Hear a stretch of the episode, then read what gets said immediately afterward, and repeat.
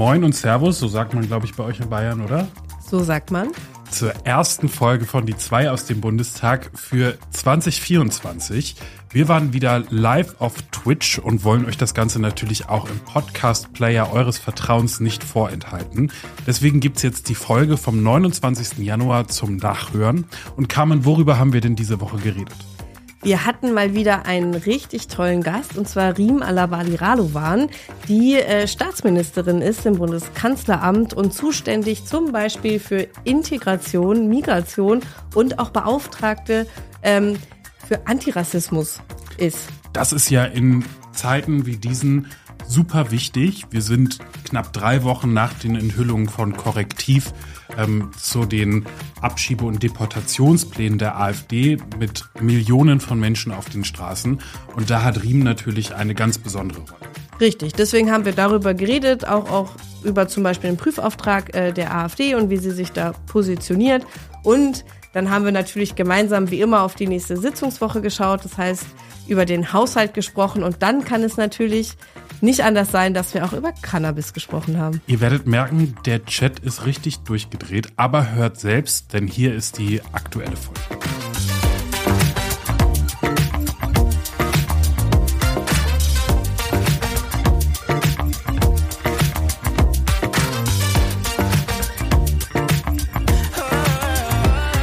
Moin Carmen, moin Riem.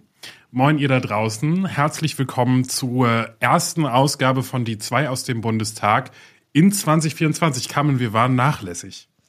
Wieso waren wir nachlässig? Wir machen das einmal im Monat und es ist noch Januar. Okay. Wollen wir das mal nicht so eng sehen? Hoffe, ihr verzeiht es uns, dass wir in der ersten Sitzungswoche in diesem Jahr nicht live waren, aber wir dachten uns, wir brauchen einen richtig coolen Gast für unsere erste Folge in diesem Jahr und deswegen ist Riem da. Moin Riem, herzlich willkommen hier auf Twitch. Riem ist unsere Bundestagskollegin und ist darüber hinaus auch noch Staatsministerin für, ich hoffe, ich krieg's richtig zusammen, Migration, Integration und Flüchtlinge und auf, auf, Beauftragte für Antirassismus der Bundesregierung. Moin, das ist alles richtig.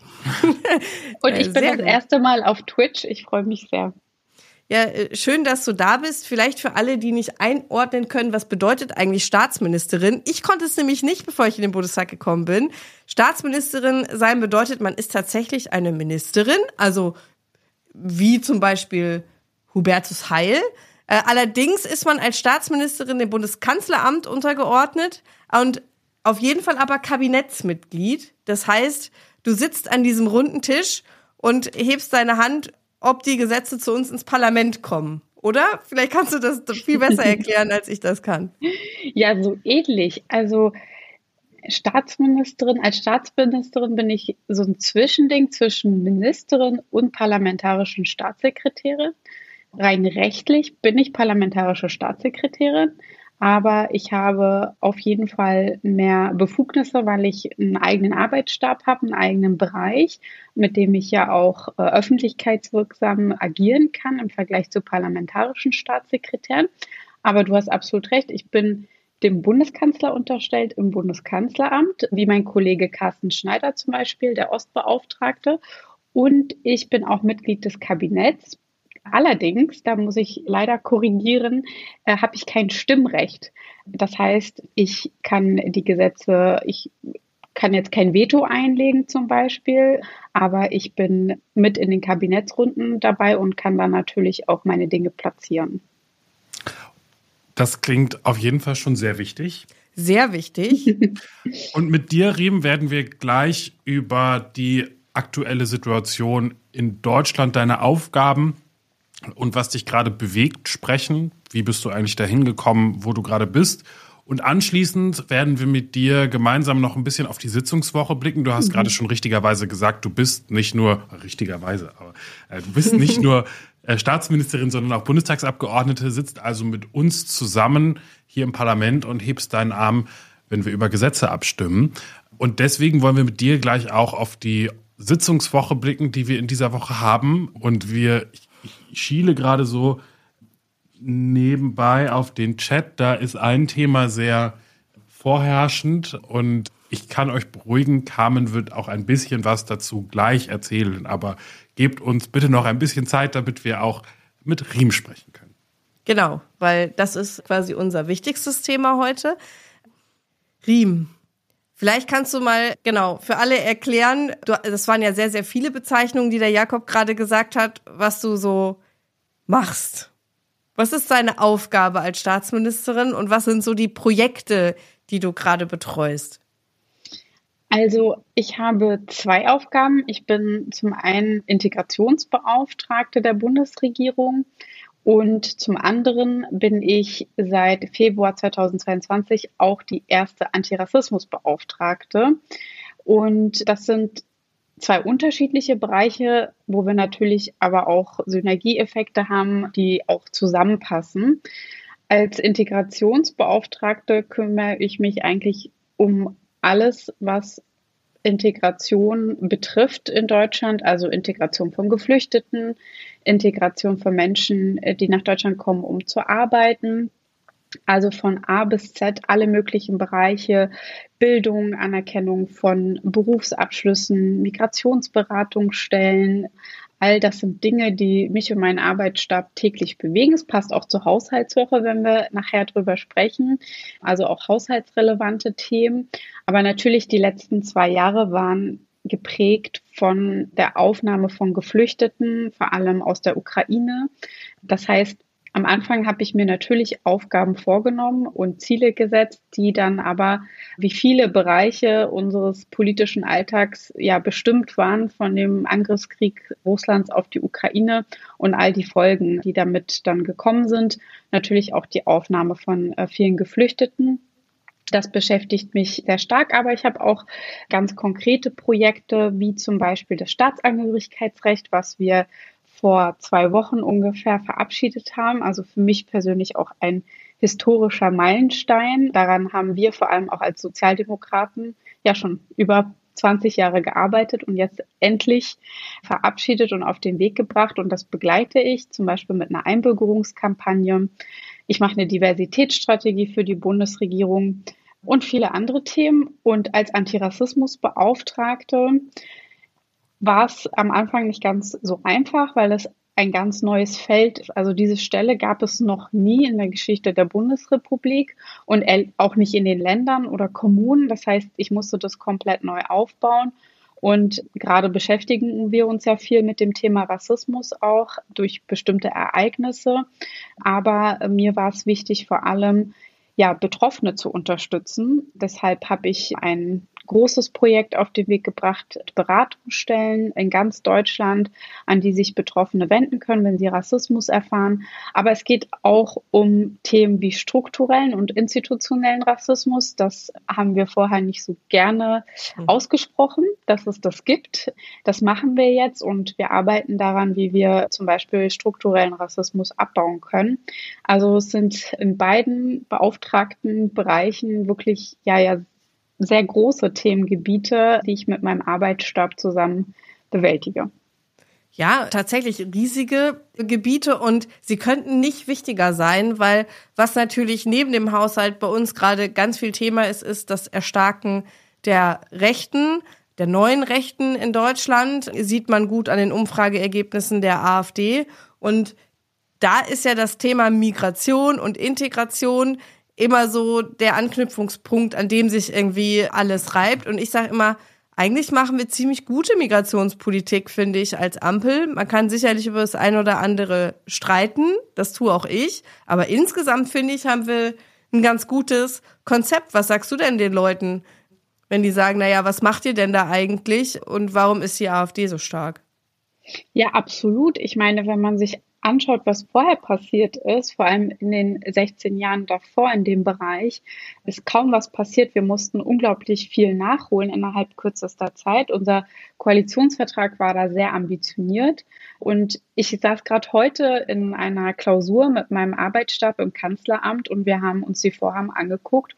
Und man muss sagen, wir haben innerhalb von zwei Jahren die großen Brocken auf den Weg gebracht. Also Chancenaufenthaltsrecht, Fachkräfteeinwanderungsgesetz, Staatsangehörigkeitsrecht. Wir haben Hürden für den Arbeitsmarkt abgebaut bei Asylbewerbern und Geduldeten. Das haben wir auch vor zwei Wochen gemacht. Also viele wichtige Themen, die sehr lange liegen geblieben sind. Und wir haben auch mit der Ministerpräsidentenkonferenz, also der Kanzler hat sich ja in den letzten zwei Jahren auch sehr oft mit den Ländern getroffen und da ging es vor allem um Migration. Und wir haben es geschafft, dass wir das erste Mal wirklich eine nachhaltige Finanzierung für Länder und Kommunen haben. Auch das haben wir geschafft und das sind viele gute Dinge. Allerdings ist die Debatte natürlich eine andere, die wir erleben. Vor allem am Anfang ging es natürlich um die Kommunen, die sehr belastet waren und auch teilweise noch sind, vor allem durch die Aufnahme der Geflüchteten aus der Ukraine. Innerhalb kürzester Zeit haben wir über eine Million Menschen ziemlich erfolgreich auch aufgenommen äh, und integriert. Integration von Anfang an ist unser Motto und auch das klappt gut. Die Debatte hat sich aber auch teilweise durch ja die Opposition, auch die demokratische Opposition so aufgeheizt, dass wir leider teilweise da wirklich viel Aufklärungsarbeit machen müssen, um zu zeigen, dass wir das eigentlich ganz gut in den Griff bekommen haben. Es gibt die gemeinsame europäische Asylreform. Ich glaube, wir teilen da den Punkt, dass uns nicht alles gefällt, was dort vereinbart wurde. Dennoch wurde auch die auf den Weg gebracht, was viele gefordert haben. Also da passiert unglaublich viel. Aber natürlich, ja, ist die Debatte weiterhin leider sehr aufgeheizt. Die Debatte ist ja sehr aufgeheizt, hast du gerade gesagt, aber sie hat ja in den letzten Wochen nochmal einen ganz neuen Spin bekommen. Jetzt äh, sind wir in, in das Jahr gestartet und haben dann diese Recherchen von Korrektiv gesehen. Ich muss ehrlicherweise sagen, für, für mich als Bundestagsabgeordneten, ich weiß nicht, wie es euch beiden geht, der Abgeordnete der AfD regelmäßig irgendwie neben sich sitzen hat, im Plenum, im Ausschuss, war es nur so bedingt überraschend. Auch da ist ja immer wieder so das Wort Regelmigration gefallen. Auch da haben sie jetzt nicht so richtig ein Geheimnis draus gemacht, aber in der breiten Öffentlichkeit ist es jetzt eben erst durch diese Recherchen auch bewusst geworden. Es war vielleicht so der Tropfen, der das fast zum Überlaufen gebracht hat. Wie blickst du denn auf diese ja, doch sehr menschenverachtenden Vorstellungen, Ideologien, die dahinter stecken?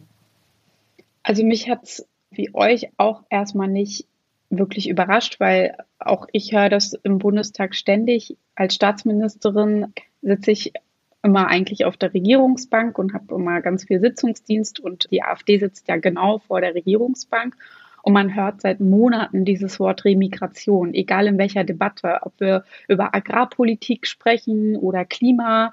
Sie schaffen es immer wieder, dieses Thema zu platzieren und dann hört man dieses, hat man dieses Wort ständig gehört.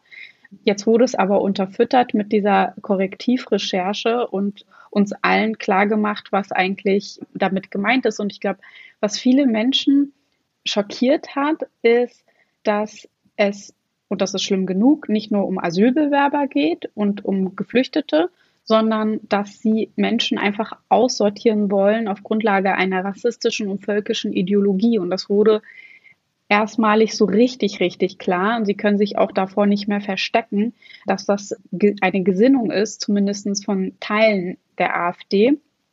Und was mich auch ehrlich gesagt, also was mich am meisten überrascht oder schockiert hat, ist die Teilnahme von Unternehmern an diesem Treffen, von sehr finanzstarken Unternehmern, von namhaften ja, Ketten, die wir alle kennen, die das Ganze unterstützen, wo man sich fragt, also ihr braucht doch die Fachkräfte, ihr, eure Mitarbeitenden haben Migrationshintergrund, was ist da los bei euch? Also das hat mich ehrlich gesagt am meisten schockiert, äh, aber natürlich war es für viele, die in dem Bereich unterwegs sind, in dem Antirassismusbereich, im Kampf gegen Rechtsextremismus seit Jahren, nichts Neues. Ich freue mich aber natürlich, dass endlich die Mehrheit der Gesellschaft sagt, wir zeigen jetzt ganz laut und klar mit den Demonstrationen, so geht's nicht mehr weiter und das in Nord und Süd, Ost und West, im ländlichen Raum, in großen Städten. Und das macht mir Mut und Hoffnung für die weitere Arbeit auch der nächsten Wochen und Monate. Darf ich noch eine Frage stellen?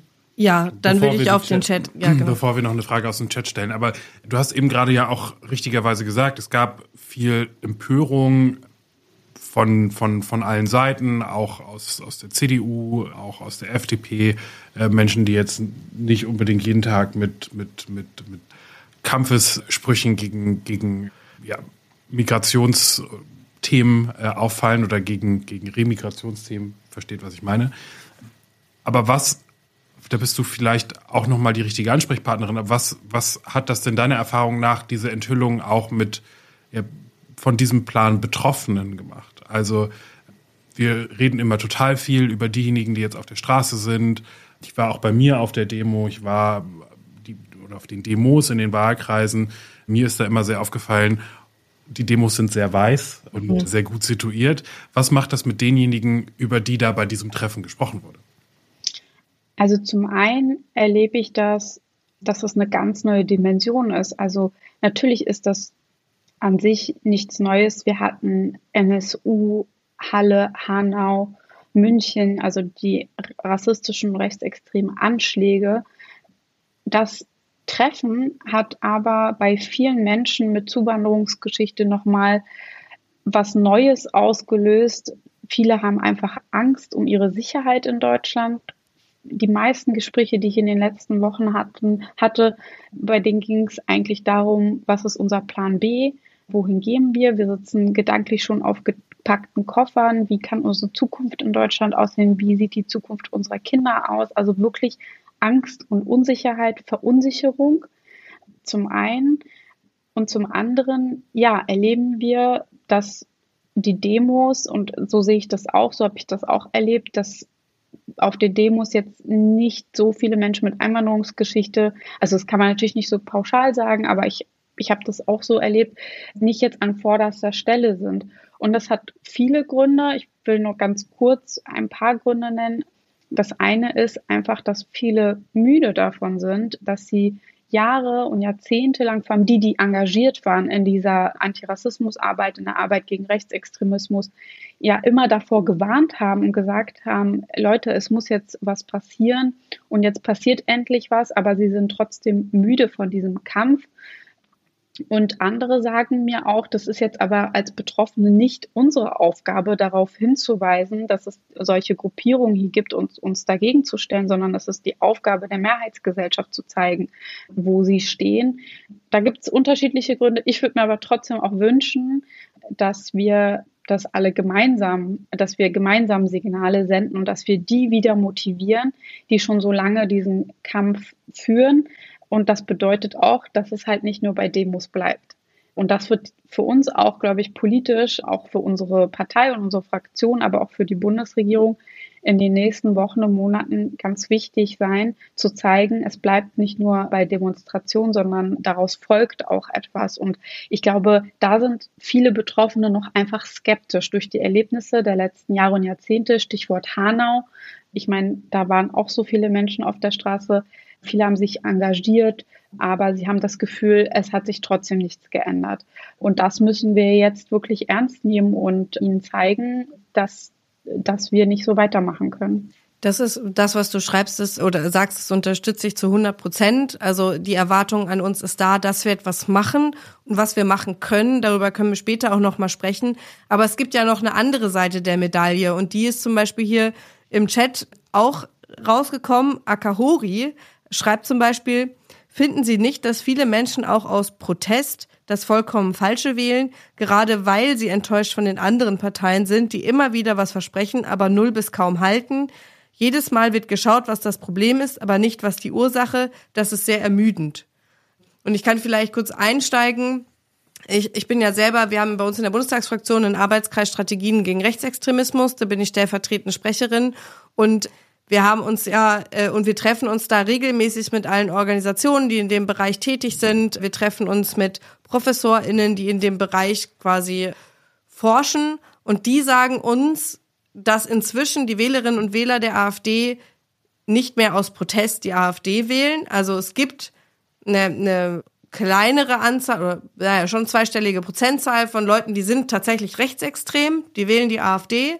Und es gibt einen großen Anteil an Leuten, die wählen die AfD, nicht nur aus Protest, sondern auch aus Überzeugung. Also sie identifizieren sich inzwischen mit den Inhalten dieser Partei und es sind rassistische und diskriminierende Inhalte, die diese Partei vertritt.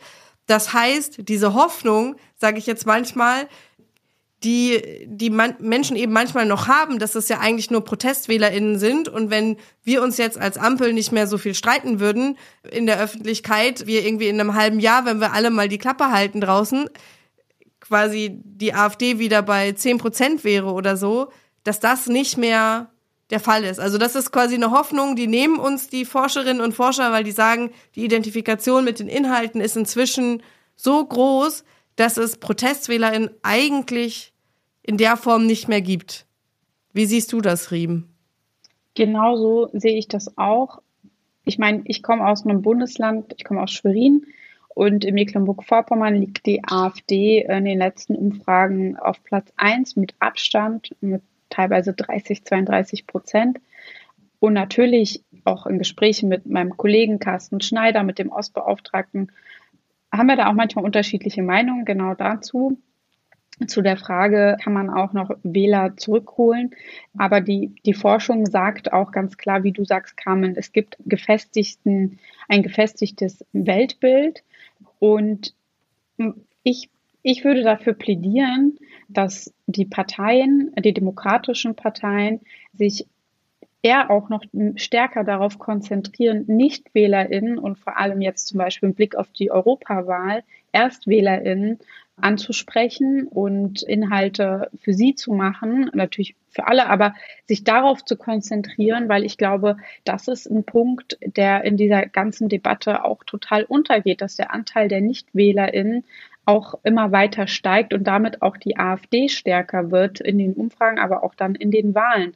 Und das sind ja Menschen, die noch nicht entschlossen sind, die dann kein gefestigtes Weltbild haben, vor allem kein rassistisches Weltbild, die wir ansprechen sollten. Aber natürlich gibt es bei den, bei der AfD auch noch ein Prozentteil von äh, WählerInnen, die sagen wir, die wollen uns einen Denkzettel verpassen. Und es tut sich ja auch was. Das muss man auch finde ich, sagen, dass gerade die Demonstrationen dazu führen, dass zumindest zwei, drei Prozentpunkte, das ist bei den Umfragen die AfD zwei, drei Prozentpunkte weniger hat. Also da tut sich schon was. Also dieser kleine Teil von WählerInnen, die vielleicht noch aus Protest die AfD wählen, die werden ähm, durch die Demos vielleicht angesprochen äh, werden. Das wünsche ich mir. Aber wir haben ja jetzt auch die BSW. Also wir haben ja die nächste Partei, die quasi TestwählerInnen abgreifen wird oder möchte. Also da tut sich ja auch gerade unglaublich viel. Oder, oder Maaßen mit seiner Werteunion, die er zur Partei machen will. Also das ist wirklich ja, beachtlich, wie sich quasi rechte Narrative jetzt durchsetzen für verschiedene Parteien. Und ich bin mal wirklich gespannt, was das dann am Ende bei den Wahlen bedeutet. Und es stehen ja dieses Jahr Wahlen auch an, gerade im Osten. Landtagswahlen in Sachsen, Thüringen und Brandenburg. Und da ist ja zum Beispiel auch die Gefahr, zum Beispiel in Thüringen, dass sogar die AfD die absolute Mehrheit erreichen könnte und damit quasi Alleinverantwortung in einem Bundesland übernehmen kann. Und zumindest die, die in den mobilen Beratungen gegen Rechtsextremismus sitzen, sagen, eigentlich sind unsere Koffer schon gepackt, weil wenn die AfD dort an die Macht kommt, muss ich so schnell wie möglich dieses Bundesland verlassen. Also es ist wirklich dramatisch, muss man eigentlich sagen. Und was ja immer wieder jetzt auch als Maßnahme aufkommt, also auch Georg Mayer aus Thüringen zum Beispiel hat sich jetzt positioniert, der Innenminister dort, ist äh, einen Prüfauftrag beim Bundesverfassungsgericht zu stellen, dass das Bundesverfassungsgericht prüfen soll, ob die AfD verfassungswidrig ist. Und wenn sie das ist, dann ist sie verboten. Also wenn das Gericht zu der Erkenntnis kommt. Und auch du hast dich mit vielen anderen aus unserer Fraktion mit Migrationsgeschichte da positioniert. Vielleicht kannst du uns mal sagen, was die Position da ist und warum du sie auch so vertrittst. Ja, wir fordern auch diesen Prüfauftrag äh, mindestens für die als rechtsextrem gesicherten Landesverbände. Warum haben wir uns so positioniert? Weil wir als Abgeordnete mit Einwanderungsgeschichte auch zeigen wollten, dass wir dort eine Stimme haben und vor allem auch als Mitbetroffene von solchen Bestrebungen, von solchen Fantasien uns auch dagegen wehren und sagen, es muss Konsequenzen geben. Ich glaube, und gerade nochmal mit Blick auf Menschen mit Einwanderungsgeschichte, mit Betroffenen, es ist einfach ermüdend und enttäuschend dann zu sehen, dass man so, so etwas tun kann, dass man solche Fantasien Gut, das war ja jetzt kein offener Raum. Sie wollten ja nicht, dass das öffentlich wird, aber wenn man den Bundestagsabgeordneten der AfD zuhört, wenn man genauer in die Materie einsteigt, dann sind es ja keine Geheimnisse. Viele Abgeordnete der, Af der AfD haben ja, also Landtagsabgeordnete, haben ja dann danach gesagt, es sind ja gar keine Geheimnisse. Wir sagen das ja ganz offen, was wir mit Remigration meinen. Und es muss ein Signal geben, dass sowas nicht einfach so weiterlaufen kann, sondern dass wir einen starken Rechtsstaat haben, dass unsere Demokratie wehrhaft ist und deswegen haben wir uns für diesen Prüfauftrag ausgesprochen. Ein anderer Punkt, den hattest du eben gerade auch schon angesprochen, als du auch von deinem Gespräch mit Carsten Schneider berichtet hattest, der aber auch hier im Chat eben gerade nochmal gekommen ist. Da geht es um die ostdeutschen Bundesländer. Da sagt nämlich Shanrai, vor allem in den Medien wird ja in diesem Zusammenhang immer die politische Situation in den neuen Bundesländern angesprochen. Die Gründe für die AfD-Affinität ist dort oft außer Acht gelassen. Beispielsweise fehlende Partizipation an politischen Prozessen, das Übergangenfühlen im Rahmen der Wende und so weiter. Wie stehst du dazu? Ja, jetzt, jetzt geht die Riemen. nee, da bist du wieder. Genau. Also findest du, dass quasi die Gründe, warum die Affinität im Osten möglicherweise höher ist, außer Acht gelassen werden bei der Analyse? Also gibt es quasi Punkte, die man in den ostdeutschen Bundesländern oder die man auch in der gesamtdeutschen Politik ändern kann, damit die Leute in Ostdeutschland sich eben nicht mehr abgehängt fühlen oder besser partizipieren?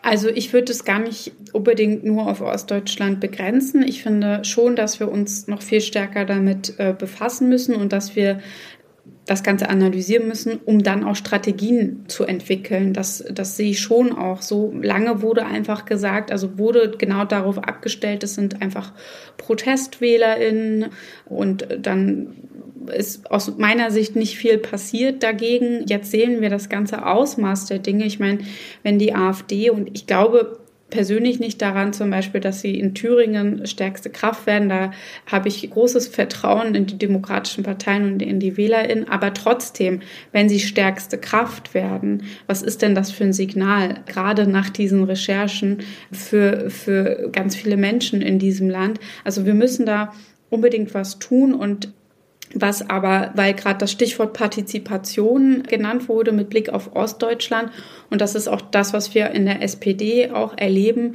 ist es einfach so, dass uns Mitglieder fehlen, dass wir einfach, was ich mir auch wünschen würde, dass die Menschen, die jetzt auf die Straße gehen und sagen, jetzt müssen wir was tun, auch partizipieren in Parteien oder anderen oder in zivilgesellschaftlichen Organisationen. Und du hast ja schon gesagt, in Thüringen sind es einige, schon viele Engagierte, die sich aber alleingelassen fühlen. Und so ist es in ganz Deutschland, Ostdeutschland aus meiner Sicht. Diese zivilgesellschaftlichen Institutionen äh, haben nicht so eine lange Geschichte wie in Westdeutschland, sind meistens im sind meistens auch prekäre Arbeitsverhältnisse, die dort herrschen. Deswegen wollen wir auch das Demokratiefördergesetz endlich mal auf den Weg bringen und verabschieden. Das wird jetzt alles wichtig sein, um genau das zu stärken, dass mehr Menschen auch politisch partizipieren. Du hast ja jetzt gerade gesagt, du glaubst an die Kraft der demokratischen Parteien. Daran glaube ich auch. Nichtsdestotrotz, und das hat hier vorhin auch jemand im, im Chat geschrieben, ShiftKey 001, er hat gesagt, na ja, aber jetzt muss man doch mal ehrlich sein, da waren doch auch Leute von der CDU mit dabei bei dem Treffen in Potsdam und darüber redet irgendwie niemand. Ich habe auch so ein bisschen das Gefühl, das wird versucht noch so unter den Tisch zu kehren, einfach weil man hofft, dass äh, die CDU das irgendwie intern regelt.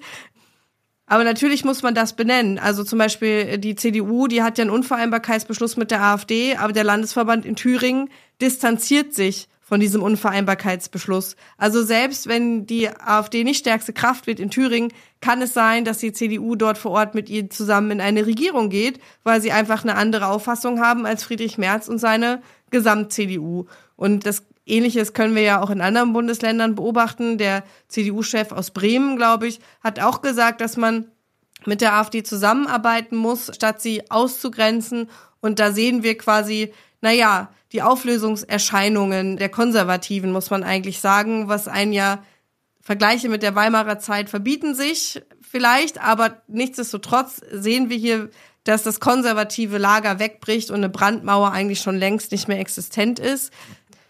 Warum wird zu wenig darüber geredet, dass CDU-Mitglieder dabei waren? Was glaubst du? Ich glaube, gerade bei diesem Treffen in äh, Potsdam waren ja jetzt keine, zumindest korrigiert mich, wenn ich da falsch liege, keine CDU-Mitglieder in Führungspositionen mit dabei oder namhafte CDU-Mitglieder, CDU-nahe äh, Menschen waren wohl dabei. Interessanterweise ist es ja so, dass die AfD das jetzt in den, unseren Bundestagsdebatten, die wir zu dem Thema auch führen, immer wieder mit reinschreit, also selbst mit reinschreit, dass da CDU-Leute mit dabei waren.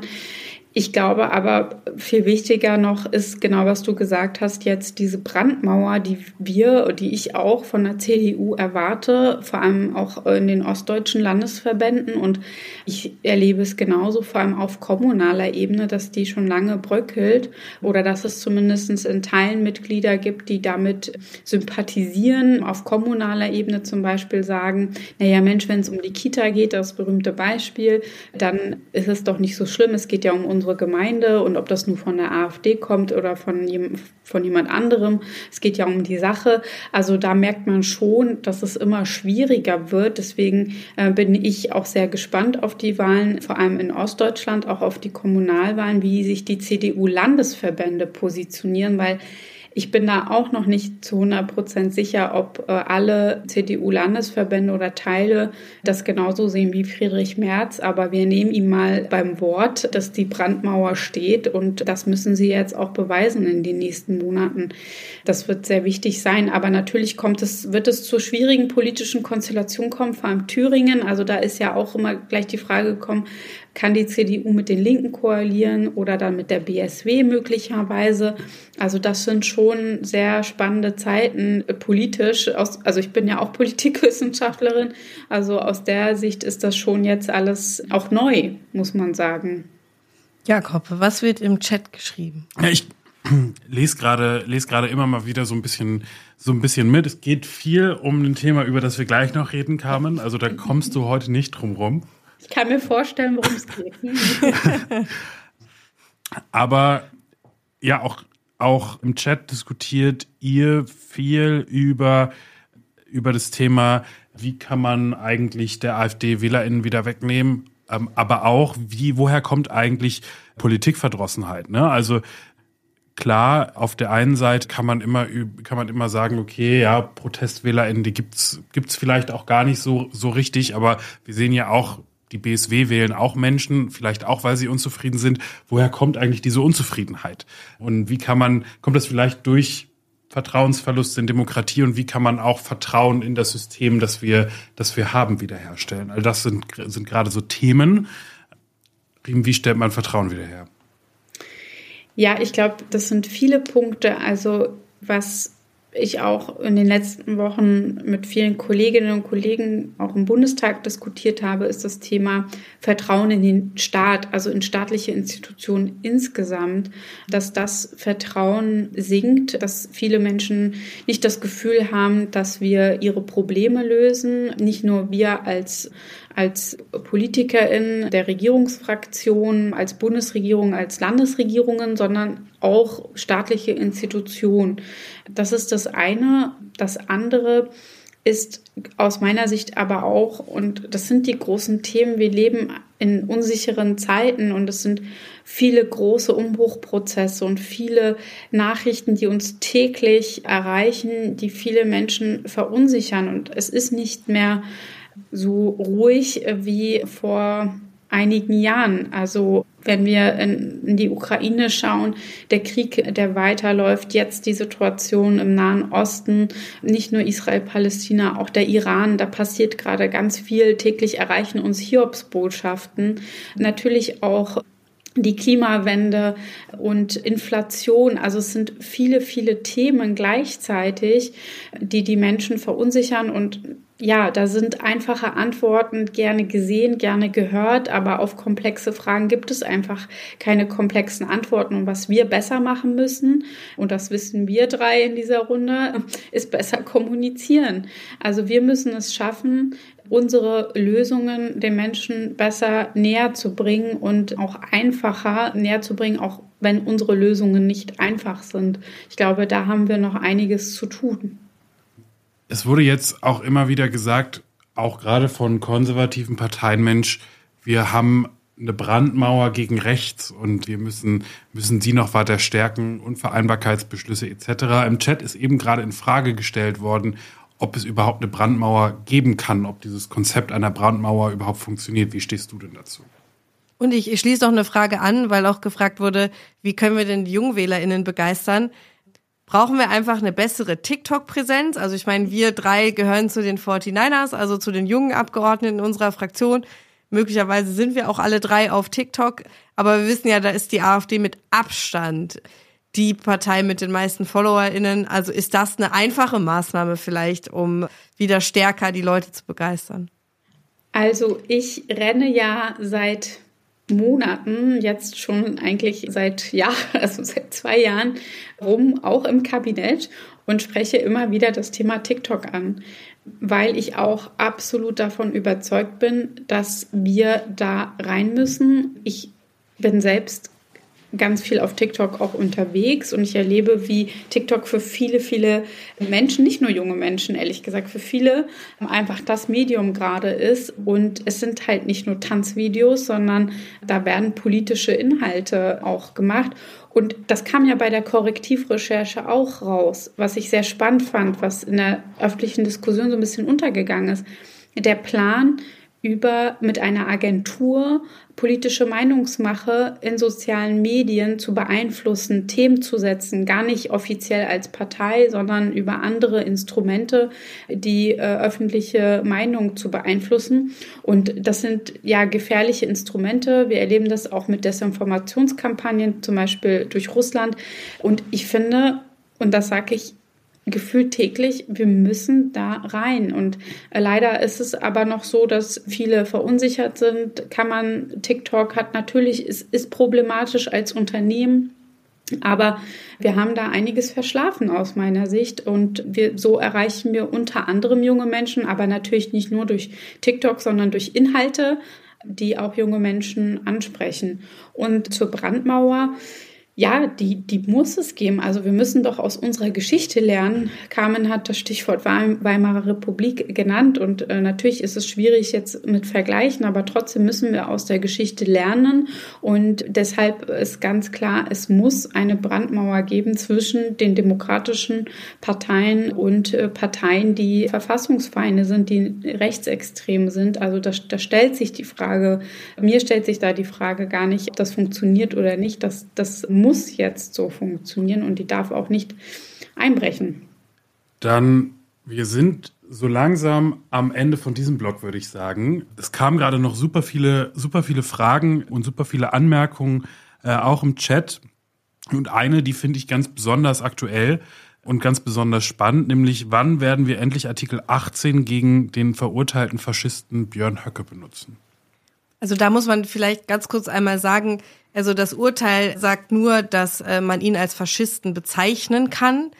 Nicht, dass er ein Faschist ist, wobei das ist natürlich impliziert. Deswegen muss man immer so, so ein bisschen vorsichtig sein, weil die Voraussetzungen von Artikel 18 Grundgesetz schon sehr, sehr hoch sind und es gibt tausend Meinungen dazu, ob quasi die Voraussetzungen beim Höcke erfüllt sind. Ich weiß nicht, wie wird das denn in der Bundesregierung diskutiert, Riem? Also ich weiß, dass es in unserer Partei diskutiert wird und dass es da ganz viele Menschen gibt, die das viel besser einschätzen können als ich, wie du, Carmen zum Beispiel, weil ich keine Juristin auch bin. Aber äh, sicherlich ist es jetzt so, dass man da jetzt äh, genauer hinschaut und Möglichkeiten prüft. Ich kann aber zum, zu, zu dem ganz konkreten Fall kann ich gerade nichts sagen. Ja, also man, man kann auf jeden Fall sagen, dass die Hürden enorm hoch sind.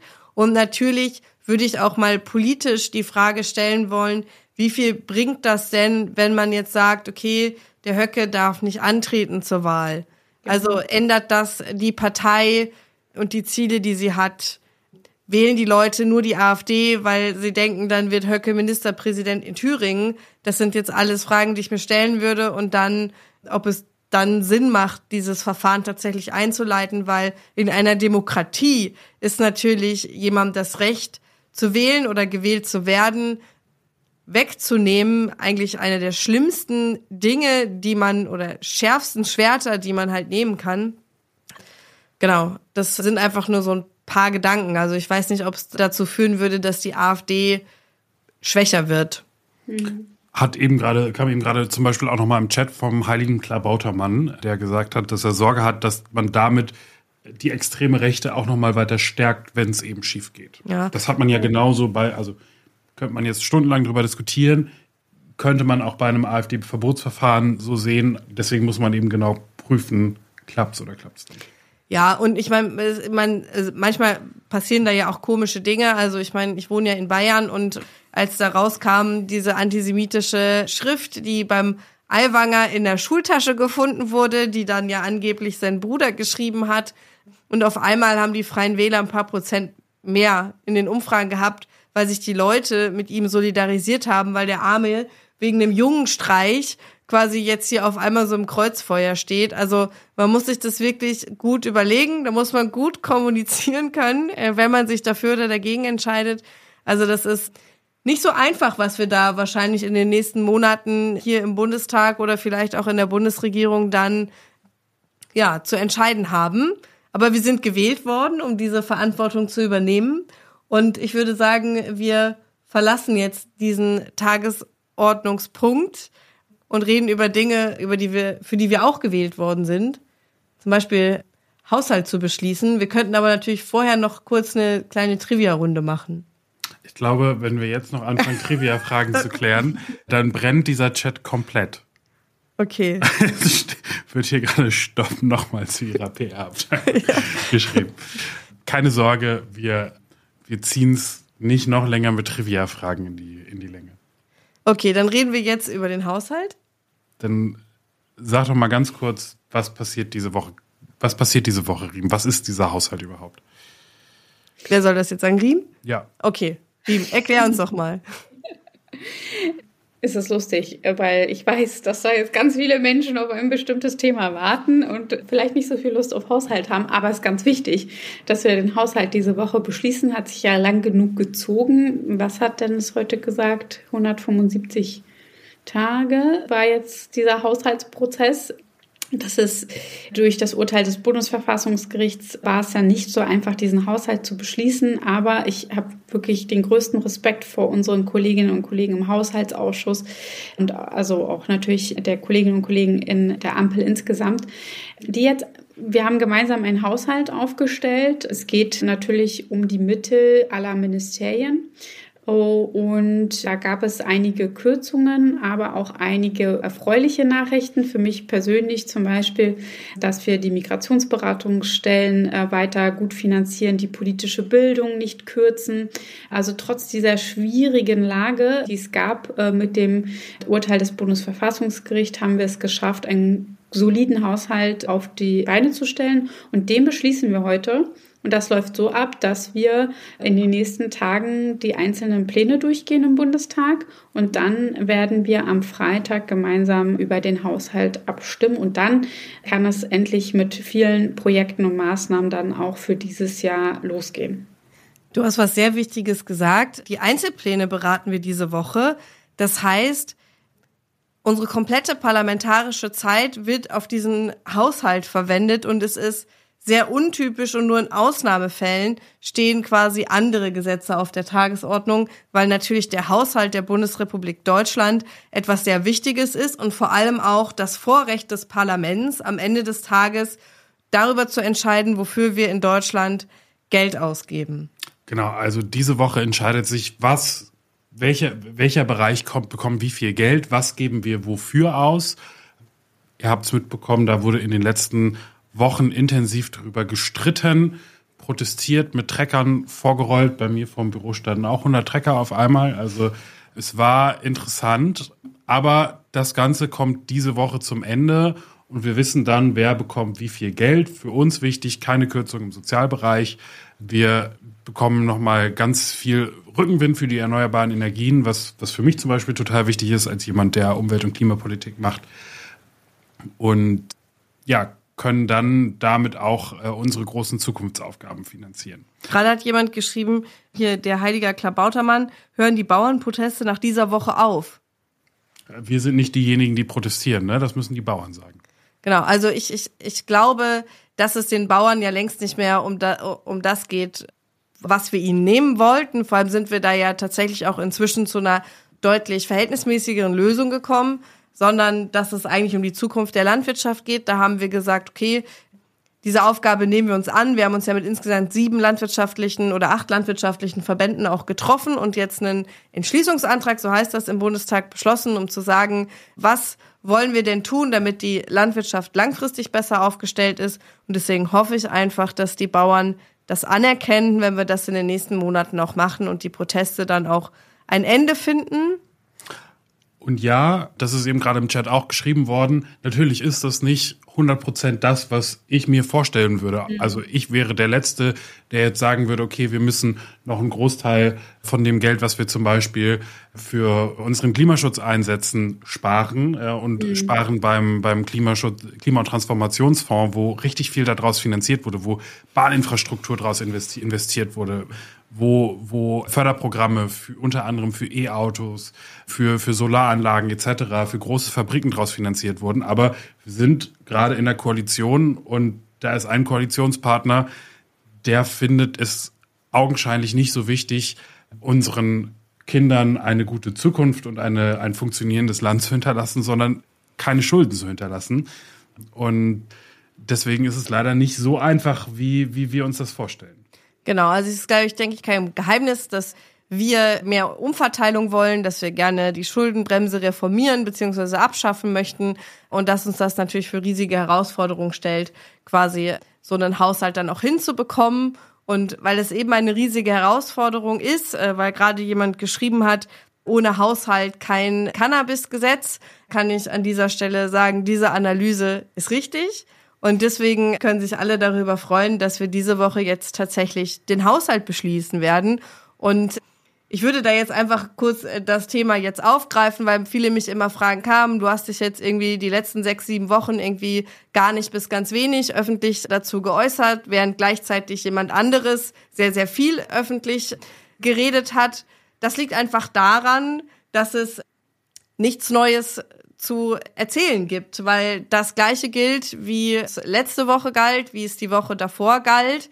Selbstverständlich stehen wir als SPD-Bundestagsfraktion hinter unseren Parteibeschlüssen, hinter dem Koalitionsvertrag, hinter Beschlüssen der Fraktion. Und ja, jetzt am Wochenende haben wir es ja auch nochmal bekräftigt in unserem Europawahlprogramm, dass wir Cannabis legalisieren und entkriminalisieren wollen. Und ich gehe, stand jetzt immer noch davon aus, dass wir, wenn es der Haushalt denn dann beschlossen ist, am Freitag auch zeitnah im Parlament haben werden. Und es äh, gibt gerade eine große E-Mail-Aktion vom Deutschen Hanfverband. Äh, Riem, bei dir ist das natürlich auch im Postfach gelandet. Und äh, vielleicht muss man da mal so ein bisschen Aufklärungsarbeit leisten. Also wenn man so eine E-Mail-Kampagne macht, dann beschäftigt das vor allem die Mitarbeitenden und nicht unbedingt die MDBs, wobei, wenn die Mitarbeitenden sauer ist, ist das auch für die MDBs nicht gut. Und häufig ist es so, dass solche E-Mails dann von zuständigen Berichterstatter oder Berichterstatterin für alle quasi aus der Fraktion beantwortet werden. Das heißt, von mir kriegt ihr auf jeden Fall eine Antwort darauf. Ich weiß nicht, ob alle Büros das so handhaben, dass sie sagen, na gut, wenn die Carmen geantwortet hat, dann müssen wir jetzt nicht mehr können ja Jakob und Riem gleich nochmal sagen, wie sie in ihren Büros quasi mit, mit diesen E-Mails umgehen. Genau. Und deswegen kann ich nur sagen, macht euch keine Sorgen. Stand jetzt habe ich auf jeden Fall nicht so viel Grund, mir Sorgen zu machen. Und sobald es aufgesetzt ist, seid ihr die Ersten, die es erfahrt. Dann machen wir eine Twitch-Sondersendung. Nee, ich glaube, da muss ich erstmal ein Insta-Live mit Dirk machen. Okay. In dem Moment, in dem es aufgesetzt ist. können wir auch äh, hierher einladen. Genau. Also wir können auf jeden Fall, das kann ich sagen, euren Unmut verstehen und dass der Eindruck entstanden ist, äh, dass wir das äh, nicht ernst nehmen, die Kriminalisierung und auch die Leidensgeschichten, die damit verbunden sind. Das tut mir persönlich wirklich sehr leid. Aber genau, besteht auf jeden Fall kein Grund zu der Annahme aktuell, dass dieses Gesetz nicht kommt. Und weil es eben gerade auch schon im Chat stand, es muss nicht heißen, dass es am Freitag, also am Freitag kommt meistens immer eine vorläufige Tagesordnung für die nächste Sitzungswoche. Es muss nicht heißen, dass es, wenn es am Freitag nicht draufsteht, das gar nicht mehr kommt und gar nicht auf die nächste Sitzungs, in die nächste Sitzungswoche auf die Tagesordnung kommt, weil die finale Tagesordnung, die steht immer erst Dienstagnachmittag vor einer Sitzungswoche. Also es ist noch alles drin. Genau. Aber vielleicht, Riem, kannst du ja mal sagen, weil wie gesagt, viele sind ja auf der Suche nach den Menschen, die dann tatsächlich dafür oder dagegen stimmen. Ich sage immer, die überwältigende Mehrheit in unserer Fraktion steht dahinter. Vielleicht kannst du ja sagen, was ist denn deine Position und wie gehst du mit den E-Mails um?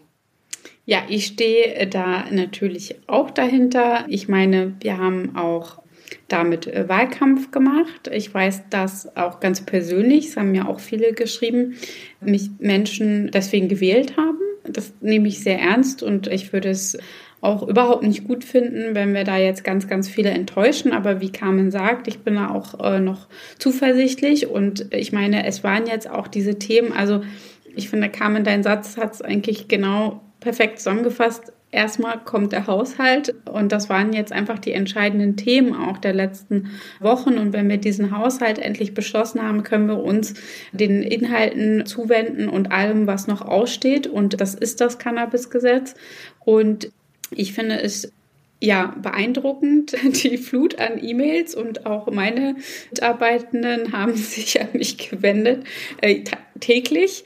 Und äh, wir handhaben das auch so, dass wir uns dann an dein Büro wenden, damit wir natürlich nicht alle ganz unterschiedliche Sachen schreiben. Und genau, ich bin auch ja, gespannt, wie es da weitergeht, aber auch weiterhin zuversichtlich. Und wie gesagt, ich werde auf jeden Fall mit großer Freude dafür stimmen.